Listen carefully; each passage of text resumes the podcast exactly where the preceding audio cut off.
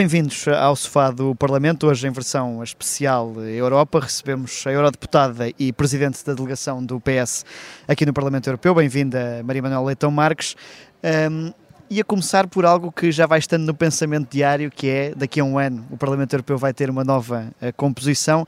Uh, temo que o PS possa ser um dos maiores prejudicados devido àquele conceito histórico do cartão amarelo ao governo? É muito difícil fazer previsões eleitorais neste momento e se olharmos para o que se passou nas últimas eleições para a Assembleia Legislativa, acho que todos compreenderemos que os resultados nos podem surpreender. Eu acho que o PS e os deputados socialistas, também estou a falar em causa própria, mas como Presidente da Delegação e avaliando o trabalho dos nove deputados socialistas que aqui estão, acho que fizemos um bom trabalho nesta legislatura e, portanto, merecíamos ter um bom resultado, eh, que será, eh, naturalmente, o PS ganhar as eleições, porque a composição dos partidos que vão concorrer será diferente e, portanto, eh, não consigo fazer uma previsão sobre o resultado, mas penso que se o PS ganhar as eleições, será um bom resultado. E acha que os eleitores conseguem fazer essa distinção do bom trabalho que diz que o PS está aqui a fazer daquilo que se passa no Sim, país? Não, acho que as eleições europeias estão, estão sempre um bocadinho influenciadas pela situação nacional. E também me é difícil de prever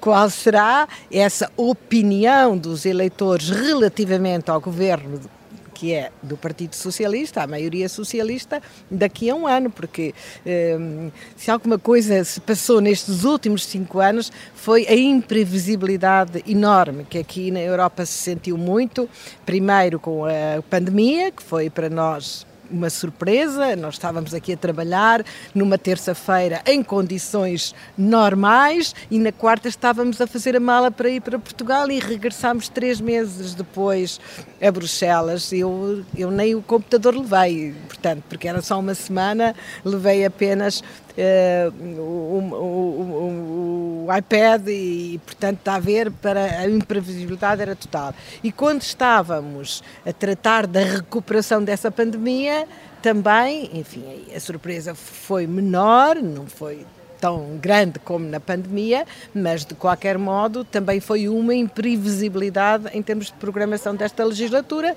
que foi a invasão da Rússia, a invasão da Ucrânia pela Rússia, que também alterou imenso e teve um grande impacto no modo como alterámos o nosso trabalho.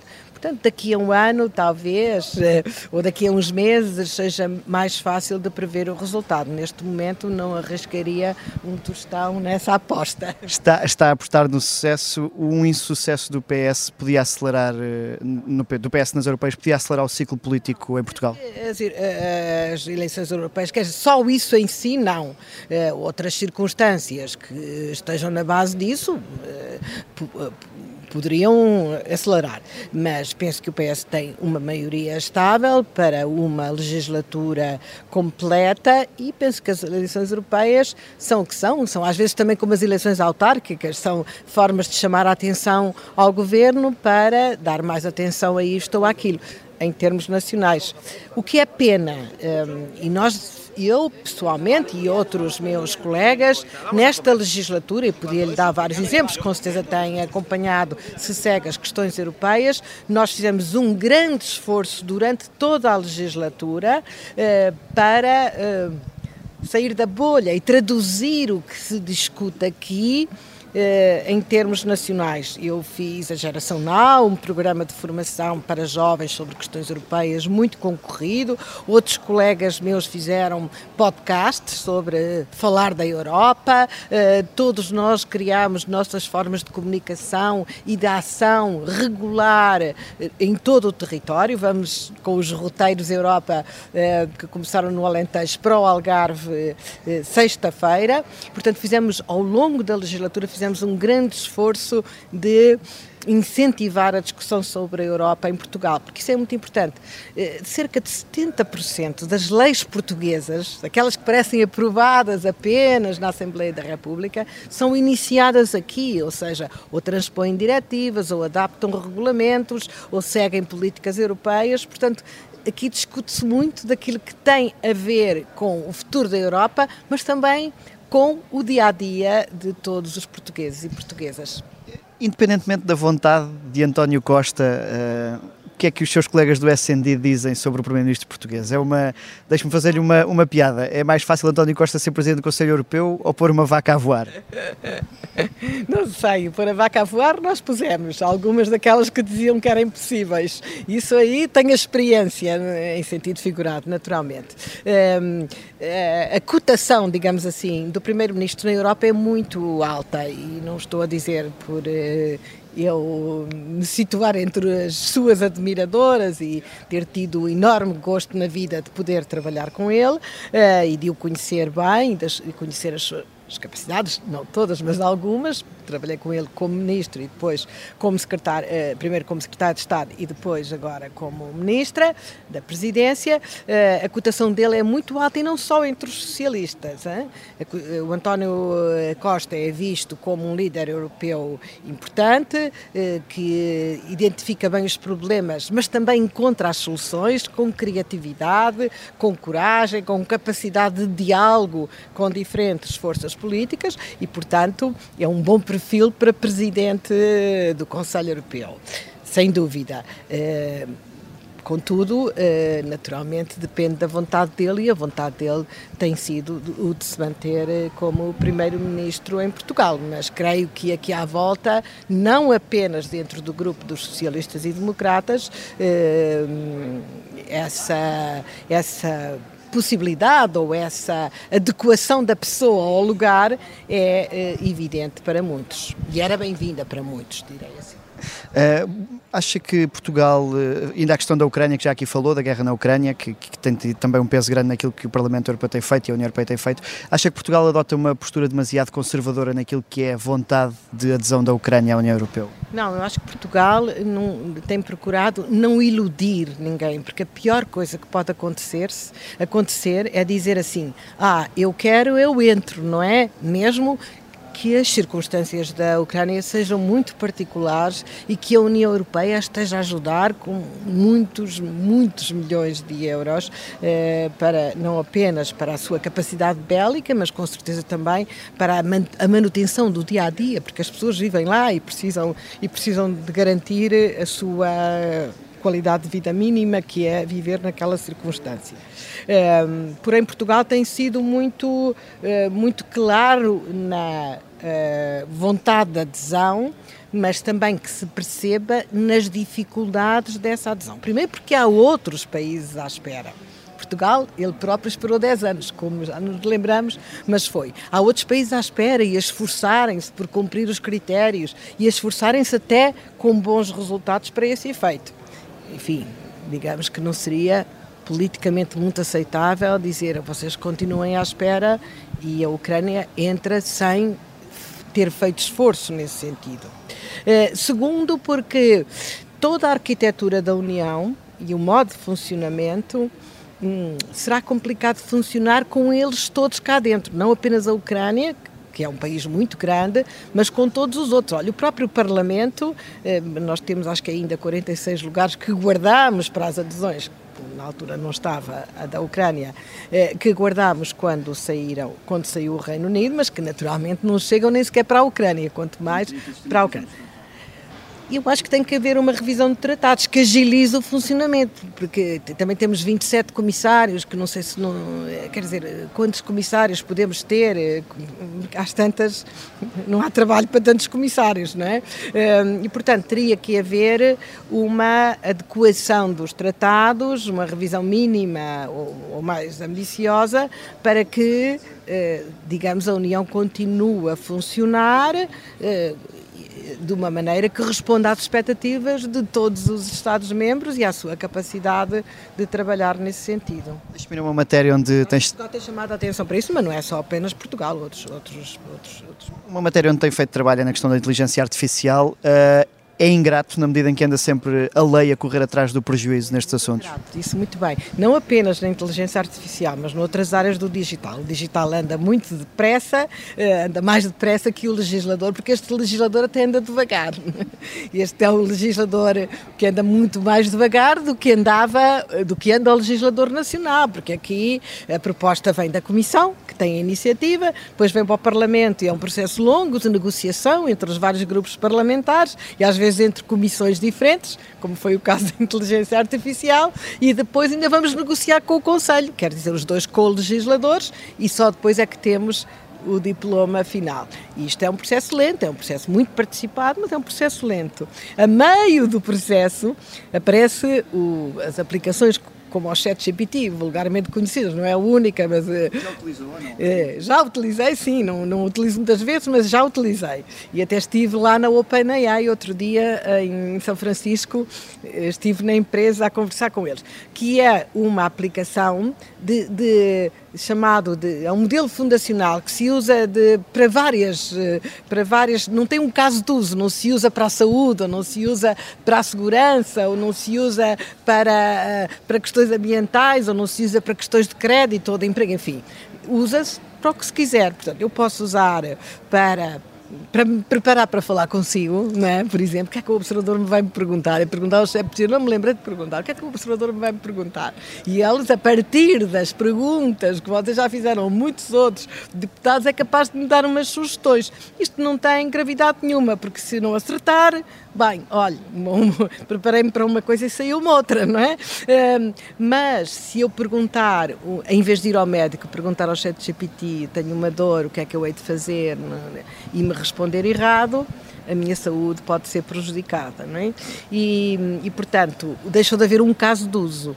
Para umas coisas pode ser de elevado risco, para outras de risco insignificante. Ora, nós tínhamos um modelo organizado em aplicações proibidas, por exemplo, um brinquedo perigoso para as crianças que eh, faz recomendações indevidas, para dar um exemplo, aplicações de alto risco, onde é preciso eh, haver uma certa segurança, ninguém quer que uma aplicação de saúde dê um falso negativo ou um falso positivo quando está a investigar um tumor para saber se é maligno ou benigno, porque as duas, as duas, as duas respostas erradas são perigosas, não é?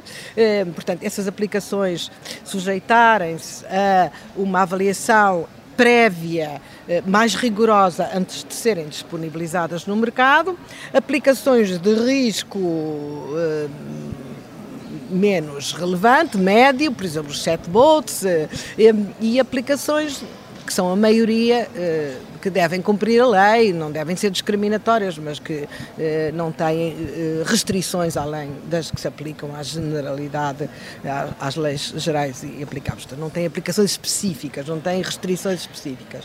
Bem, com o ChatGPT ficamos aqui numa dificuldade e conseguimos aí fazer uma proposta para, para o Conselho, vamos ver o que é que sai do final, mas isto apenas para dar um exemplo de uma área onde eh, estudamos, estudamos, tivemos um comitê especial de inteligência artificial, encomendámos estudos sobre tudo e mais alguma coisa, lemos, discutimos, chamámos especialistas, legislamos e no meio da legislação já precisamos de legislar outra vez. Uma inovação. Deixa-me ir a outro assunto. Já disse que. começar, vai acontecer o mesmo, Já disse que teme o fim do cordão sanitário com, com a extrema-direita. Uh, os partidos tradicionais não são os principais culpados por esse crescimento da extrema-direita? Bem, uh, eu acho que todos os partidos tradicionais, à esquerda e à direita, eh, não basta dizer eu não gosto das propostas da extrema-direita. Eu não gosto das propostas da extrema-direita, mas temos que pensar porque é que há pessoas que não são de extrema-direita, não nasceram de extrema-direita, as pessoas não nascem de extrema-direita nem de extrema-esquerda. Porque é que há pessoas, muitas, que votam nos partidos de extrema-direita. Perceber a sua insatisfação, eh, a sua, eh, o seu mal-estar com a política, mesmo, mesmo que a extrema-direita seja tão política como os outros, não é? Mas usa esse mal-estar e tentar, eh, e tentar responder-lhes, não é? E tentar responder-lhes. E, portanto, com certeza que temos que fazer melhor o nosso trabalho e não apenas queixar-nos da extrema-direita. Nunca será a minha família política, nem de perto, mas percebo que em qualquer partido, tanto à direita como à esquerda, temos que fazer melhor esse trabalho. E, e também, eh, também tenho. Eh, já escrevi sobre isso. Eu sou contra o excesso de identitarismo, tanto na extrema-direita como na extrema-esquerda, porque acho que se provoca um ao outro. Já falámos do futuro genérico do Parlamento Europeu. Qual é o seu? Gostava de continuar por cá depois das próximas eleições? Sabe, é, a gente quando, aqui, quando vem para aqui vem com um contrato por cinco anos, como eu costumo dizer. É um contrato a prazo por cinco anos, é, porque ser deputado, como eu dizia, e ser ministro não é carreira. Se fosse carreira, eu adorava, eu adorei ser ministra, adorei ser secretário de Estado, adorei essa possibilidade, só que não era a minha carreira, a minha carreira foi ser professora na universidade. Também não é a minha carreira ser deputado. Mas pode estar disponível para Não sei, vamos ver. É uma decisão que não me cabe a mim, cabe à direção do Partido Socialista, que é ela que escolhe os seus candidatos e as suas candidatas. Quando escolher, logo verei. Partilhou o governo com partilhou o governo com Marta Temido, era uma, uma boa hipótese para liderar uma candidatura do PS? Um pouquinho, acho que há muito boas hipóteses para liderar candidaturas do PS, não, não, não tenho opinião sobre isso. Deixe vir a Manuel Pizarro, que foi seu colega eurodeputado, deixou para ir para o, para o governo, está a ser um bom ministro, acha que ele tomou a decisão certa? Tanto quanto eu vejo daqui, não é? Que às vezes não vemos ao detalhe. Eu acho que ele tomou a decisão que ele quis tomar. Eh, eu tive muita pena que ele se fosse embora, porque era um deputado, um colega de trabalho com quem me dava muito bem, pessoalmente, que politicamente era importante ter aqui deste lado, eh, com a sua experiência política toda, mas no lugar dele também era capaz de ter tomado a decisão que ele tomou, porque pronto, é, foi uma oportunidade dele fazer uma coisa que penso que está a fazer com eh, como se deve estar nessa situação. Ninguém pode ser ministro em nenhuma área se não gostar profundamente do que faz, se não se levantar todos os dias satisfeito por ir eh, governar, como se costuma dizer. Porque a governação é dura, eh, as críticas eh, podem ser diárias ehm, e nós temos que estar muito focados e saber muito bem qual é o rumo, principalmente numa área tão difícil como é a saúde, não é? Sempre disse que há duas áreas no governo mais difíceis dependendo das circunstâncias. Uma é a administração interna, porque está sempre, pode sempre acontecer qualquer coisa de dia ou de noite, no verão e no inverno. E a outra é a saúde, porque a saúde tem muita pressão das pessoas. Pode haver pessoas que nunca foram ao hospital nem nunca foram ao centro de saúde, mas todas sabem que é um dia um dia, não é? Mesmo aquelas que nunca foram, sabem que vão precisar daquele serviço eh, e, portanto, é um serviço verdadeiramente universal. Nós temos um Serviço Nacional de Saúde bom, que é preciso manter com qualidade e a pressão sobre a despesa na saúde é muito grande. É a pressão demográfica de uma população que envelhece, é a pressão dos cuidados de saúde que se tornam mais caros cada vez mais com os meios de diagnóstico e novos medicamentos eh, e, portanto, é eh, sempre uma equação difícil de gerir. E a pressão, naturalmente, dos profissionais que querem ser bem remunerados, estão no seu direito. Nós estamos aqui já na reta final, deixe-me fazer-lhe uma pergunta, esta sim, totalmente de âmbito nacional, que é o regresso de Pedro Nuno Santos à vida política. Está a perfilar-se como o homem ideal para suceder António Costa? Quando chegar à altura, logo veremos quem são os candidatos. Mas acha que é um bom ativo do, do PS para esse lugar?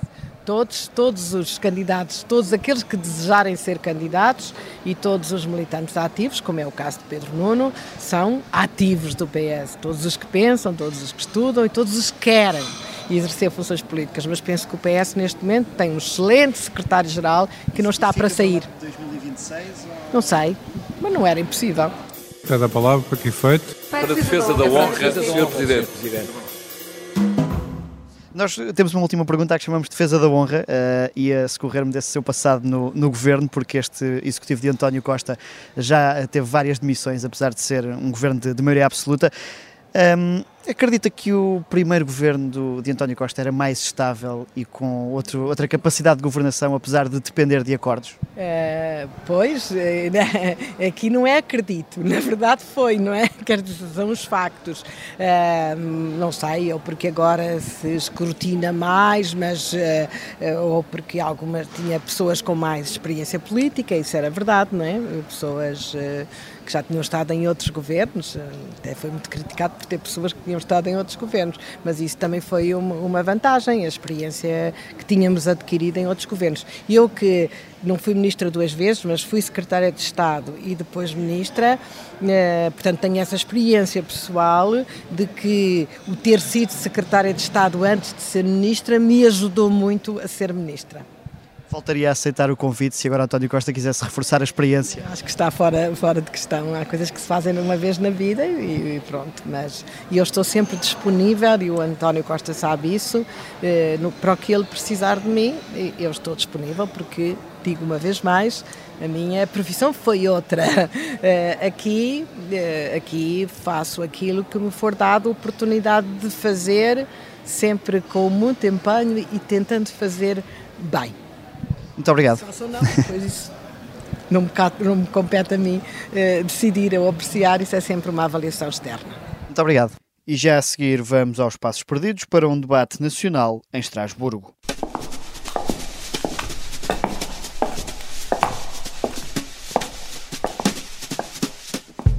Lídia Pereira do PSD foi a ponta de lança, mas Pedro Silva Pereira do PS não se deixou ficar e o debate sobre uma lei europeia ultrapassou para contornos bem nacionais. A minha pergunta é se a senhora deputada realmente leu a lei de que está a falar e se leu, porque é que mente sobre o seu conteúdo. Sabe que a lei não diz isso, sabe que a lei remete para os Estados os planos de restauração da natureza que devem ser feitos de acordo com as indicações científicas, que naturalmente são diferentes de país para país. É falso aquilo que diz e a pergunta é porque é que mente? Vá falar com as pessoas a Pedrógão Grande e vá falar com os agricultores que estão lá fora, à porta deste Parlamento. O sofá do Parlamento também esteve na Europa. Eu sou o Miguel Viterbo Dias e voltamos na próxima quinta-feira.